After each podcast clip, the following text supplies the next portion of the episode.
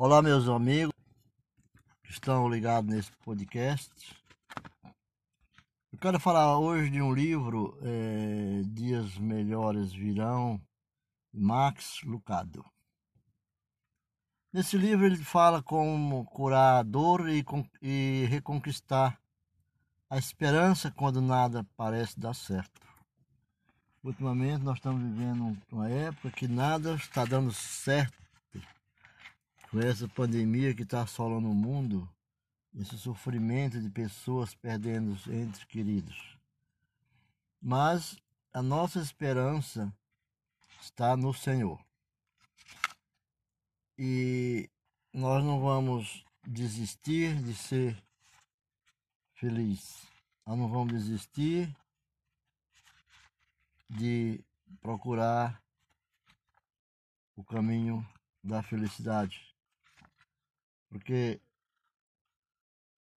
é notório né, que as coisas não são fáceis. Mas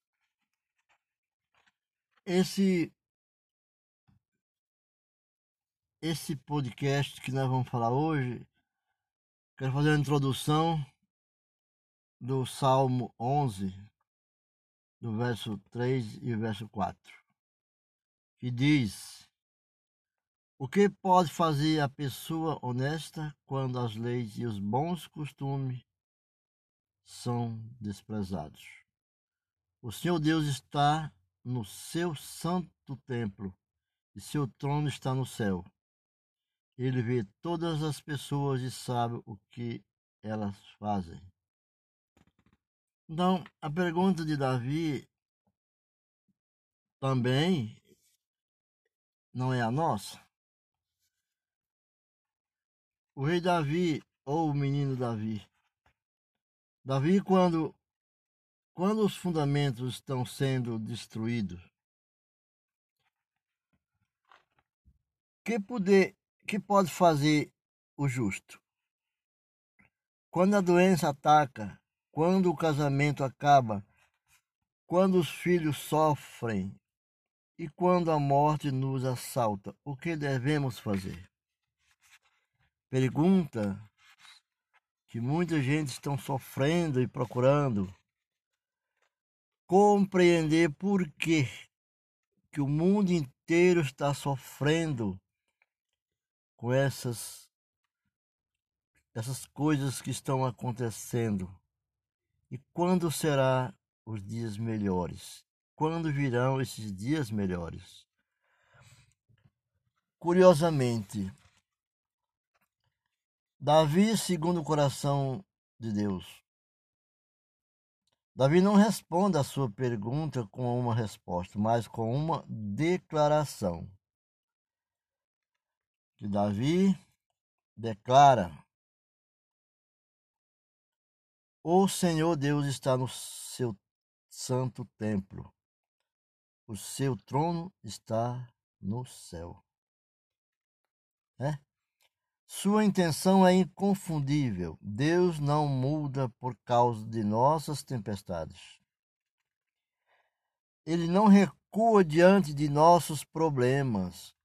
Ele não se espanta com esses problemas porque Deus sabe todas as coisas. E antes que acontecesse essas coisas, antes de acontecer, ele já sabia. Ele está no seu santo templo. Ele está no seu trono, nos céus. Prédios podem cair, carreiras podem desmoronar, porque muitos que estavam nos seus bons empregos, sua, em suas empresas, todos sofreram, estão sofrendo um desmoronamento total. E muitos não tem como se erguer a não ser pelo poder do Senhor. Mas Deus não. Deus continua sendo Deus. Destroços e assombros nunca o desanimaram. Deus sempre transformou a tragédia em triunfo. Não é agora que nós não, vem, não vamos ver o triunfar da luz, da esperança, na pessoa de nosso Senhor Jesus Cristo, o Filho de Deus. Deus sempre transformou as tragédias em triunfo. E essa não é não é a primeira. Porque não foi isso que ele fez com José do Egito? Foi. Observe que José na prisão no Egito. Seus irmãos o venderam. A esposa de Potifar o entregou. Se o seu mundo está desabando, o mesmo aconteceu com José. José, quando vendido pelos seus irmãos, jogaram-o dentro de um poço, em um caminho deserto que por ali ninguém passava. Mas Deus colocou um povo que ia para o Egito em negócios Talvez com medo de, dos impostos que iriam ter que pagar pelos bens de ouro e prata que levavam. Resolveram passar por aquele caminho, por um atalho para nós. Para Deus era um caminho. E por sorte passaram ali e acharam José. José foi salvo. Mas seus irmãos venderam e a esposa de Potifar o entregou e o seu mundo está desabando, o mesmo aconteceu com José do Egito. José. Ou considere também o caso de Moisés. Moisés cuidando dos rebanhos no deserto. Era isso que ele pretendia fazer em sua vida? Será que era isso? José foi criado com grandes regalias. Pela, criado pela filha de Faraó, apesar de sua mãe ter reconhecido sua mãe, mas ele foi criado porque ela quem primeiro agiu quando ele foi colocado no cestinho no rio. Dificilmente. Era isso que ele pretendia fazer em sua vida? Não, dificilmente. Seu coração batia com o sangue judeu. Moisés. Sua paixão era liderar os escravos. Por que não então Deus o deixou conduzir ovelha? Ele ansiava para libertar os escravos. Ele ansiava para cuidar dos judeus liderar os escravos do Egito, aquele povo sofrido, seu povo que ele via nas garras pagando alto tributo ao faraó. Nenhuma condição, tornaram-se escravo pela condição social. O que, é que Deus fez com ele? Deus deixou ele conduzindo ovelhas. Ovelhas. E Daniel? O que dizer de Daniel? Ele estava entre os mais brilhantes e melhores jovens de Israel. O que equivalia a ser um cadete de uma famosa academia militar ou estudante de uma faculdade de altíssimo nível. Daniel. Mas ele e toda a sua geração foram levados de Jerusalém. A cidade estava destruída. O templo estava em ruína. José estava na prisão, Moisés estava no deserto. Daniel estava preso. Três figuras importantes da história do Velho Testamento. Então, um se encontrava na prisão sob o domínio do faraó. Moisés no deserto, com medo também de pagar por um crime que cometeu para salvar um judeu. E Daniel estava preso. Esses eram momentos tenebrosos. Quem poderia ver algo de bom neles? Quem poderia ver algo de bom naqueles três?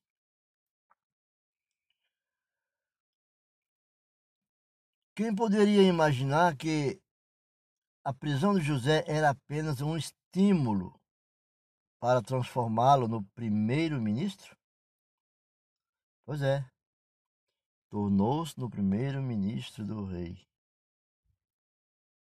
Quem teria imaginado que Deus estava dando a Moisés um treinamento de 40 anos no deserto, por meio do qual ele lideraria o povo. Seu povo na saída do Egito, no caminho pelo deserto.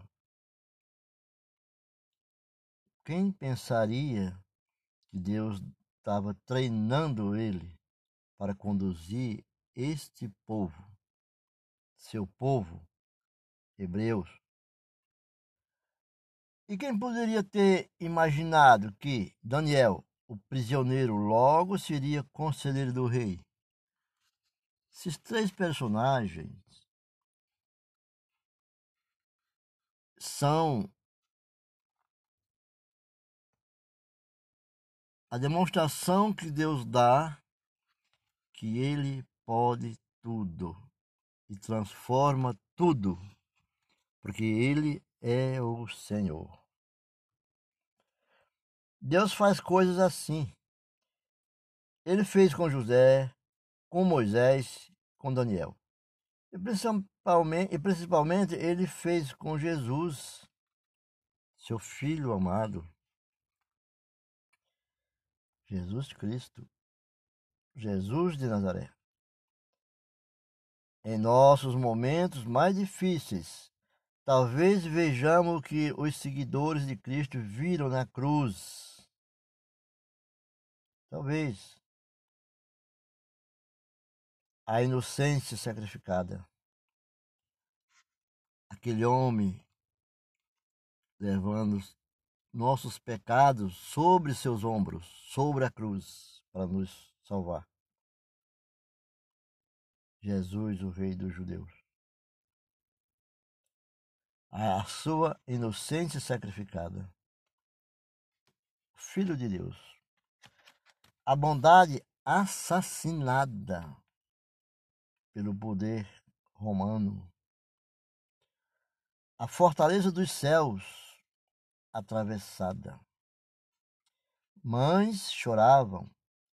O mal dançava e os apóstolos tinham de perguntar: o que pode fazer a pessoa honesta quando a lei e os bons costumes são desprezados? O que pode se fazer?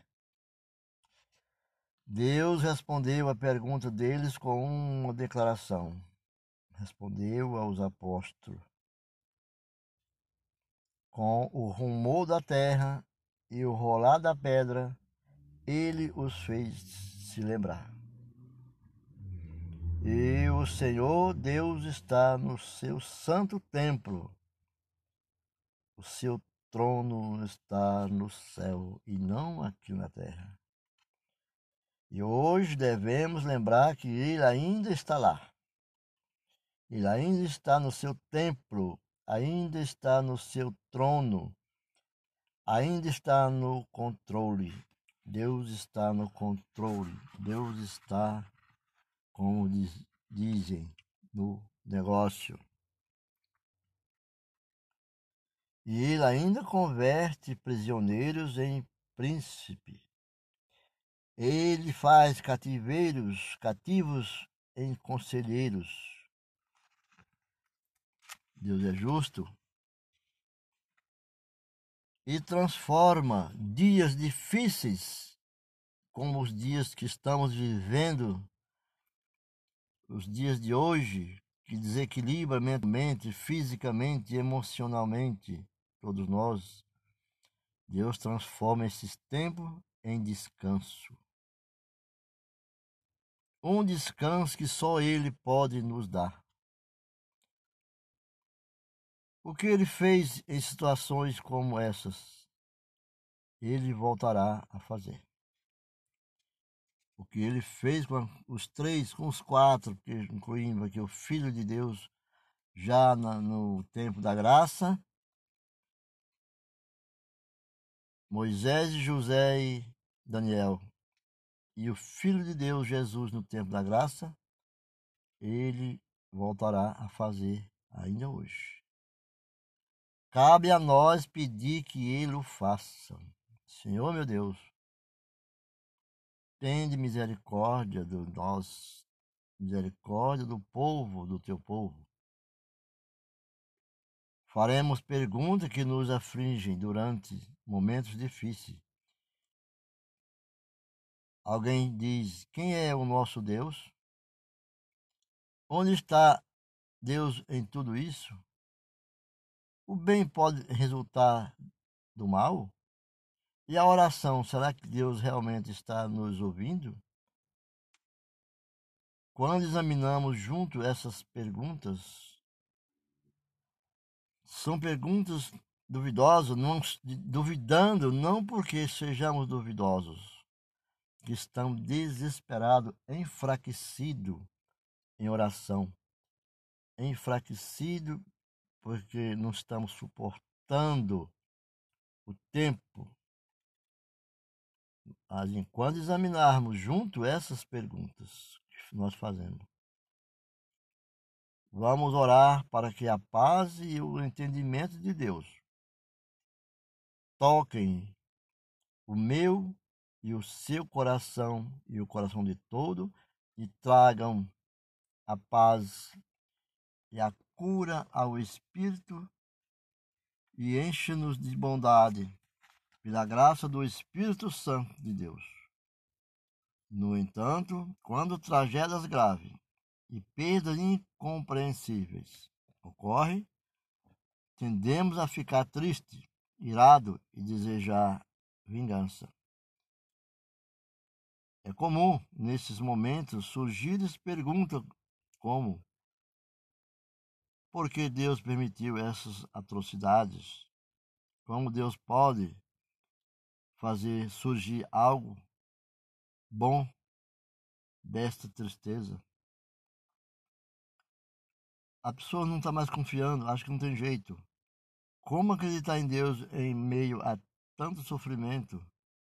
Como acreditar no Senhor somente buscando nas Escrituras Sagradas? buscando na nossa Bíblia, a Bíblia do Senhor. Como diz lá Isaías, aponta Isaías, lá no capítulo 14, 13, versículo 13 e, e, e 14, a descrição da queda de Lúcifer, que toda maldade não é de Deus, não vem de Deus. Deus pode dar liberdade para Lúcifer agir. Mas todas as maldades, tudo quanto é ruim, não é coisa de Deus. Mas lá em Isaías 14, capítulo 14, versículo 13 e 14, sobre a queda de Lúcifer, diz, profeta, subirei aos céus, erguirei o meu trono acima das estrelas de Deus. Eu me assentarei, eu me assentarei no monte da Assembleia, no ponto mais elevado do Monte Santo. Subirei mais alto que as mais altivas nuvens. Serei como o Altíssimo. Isso era o propósito que tinha ele, no seu orgulho, no seu orgulho. Tanto Isaías como Ezequiel descreve um anjo mais poderoso do que qualquer humano, mais belo do que qualquer criatura, porém mais tolo do que qualquer ser que já tenha existido. Seu orgulho foi a razão de sua queda. Então nós devemos se humilhar e buscar ao Senhor, não se orgulhar, não ser orgulhoso, que tudo isso, isso que diz, subirei, arrogância, erguerei, arrogância, me assentarei, arrogante, subirei, serei, uma vez que tentou ser como Deus.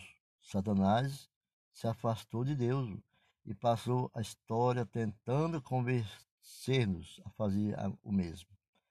Foi essa a estratégia que ele usou com Eva. Você, vocês serão como Deus. Ele prometeu, lá em Gênesis 3, 5. Nós temos que ser servo fiel a Cristo Jesus, seguidor do Filho de Deus, e confiar que essas maldades que estão sobre a terra não desanimar, porque toda vez que tenta promover sua causa, ele acaba por promover a causa de Deus. Não vamos, quanto mais nós sofremos, Deus vai agir em nossas vidas. Um escritor é, Litzer, Erwin, Litzer, articula um pensamento em seu livro A Serpente do Paraíso. É livro parecido, muito idêntico, sinótico com O Paraíso Perdido, de, de John Milton. Paraíso Perdido, de 1635, se não me engano. Então, o Herói, Herói Litze diz: O diabo é tão servo de Deus em sua rebelião quanto era nos dias de sua doce obediência. Não podemos citar Lutero com muita frequência. O diabo é o diabo de Deus. Satanás tem papéis diferentes e, e a des desempenhar, dependendo do conselho e dos propósitos de Deus. Ele tem por obrigação o serviço de cumprir a vontade de Deus no mundo. Ele deve fazer o que o Todo-Poderoso disser Devemos lembrar que ele tem poderes terríveis, mas saber que esses poderes só podem ser exercidos sob a direção e o agrado de Deus. Nos dá esperança. Satanás não está simplesmente livre para devastar as pessoas à vontade. E essa vontade ele está sobre a, a autoridade do Senhor Deus, nosso Pai. Ele age, como eu disse, essas maldades que estão acontecendo, está sendo, porque Deus deu a liberdade que ele faça, mas ele age naquilo que Deus libera que ele faça. Então vamos orar a Deus, se voltar para Deus e pedir a Deus a providência divina sobre a terra e pedir a intercessão dos anjos do Senhor, do Espírito Santo do Senhor, para que libere logo esse povo desse sofrimento e coloque as algemas as amarras e prenda Lúcifer, Satanás, porque Satanás é um trabalhador do mal, mas é Deus que determina, e só até no dia que Deus determinar que ele age. Que Deus pode tudo sentado lá no seu templo, no trono no céu. Deus está sentado no trono no céu. Como disse, como preferia, em 1 João 4,4, né? E aquele que está em você, no Espírito Santo de Deus, é maior do que aquele que está no mundo, o diabo. Né? João, João diz: aquele que está em você, o Espírito de Deus, o Espírito Santo está em você. Ele é maior do que aquele que está no mundo, o diabo. Que o diabo, Deus diz, já esse mundo é teu. Não, mas ele age sobre os olhos de Deus. Pecamos nos olhos de Deus. Às vezes Deus, como, como exemplo, poderá nos libertá-lo para que sofra. Para não vem pelo amor, vem pela dor. Mas Deus não é vingativo. E João deixa bem claro. Vou repetir novamente. Ele preferia que você nunca ouvisse a palavra. Né? Satanás sempre fez tudo para que Jesus não morresse na cruz. E faz tudo para que segue e tampe nossos ouvidos. Nós não possa ler. Cegueira da preguiça e não podemos ler. Pelo sono. Isso é uma função do mal. Porque ele afirmou, João afirmou, aquele que está em você é maior do que aquele que está no mundo. João, 1 João 1 João, capítulo 4, versículo 4. Todos fiquem com Deus e sejam abençoados. E vamos lutar para que sejamos dignos das promessas e das bênçãos do Senhor. Obrigado. Fiquem com Deus e até a próxima. Assim, se Deus nos permitir.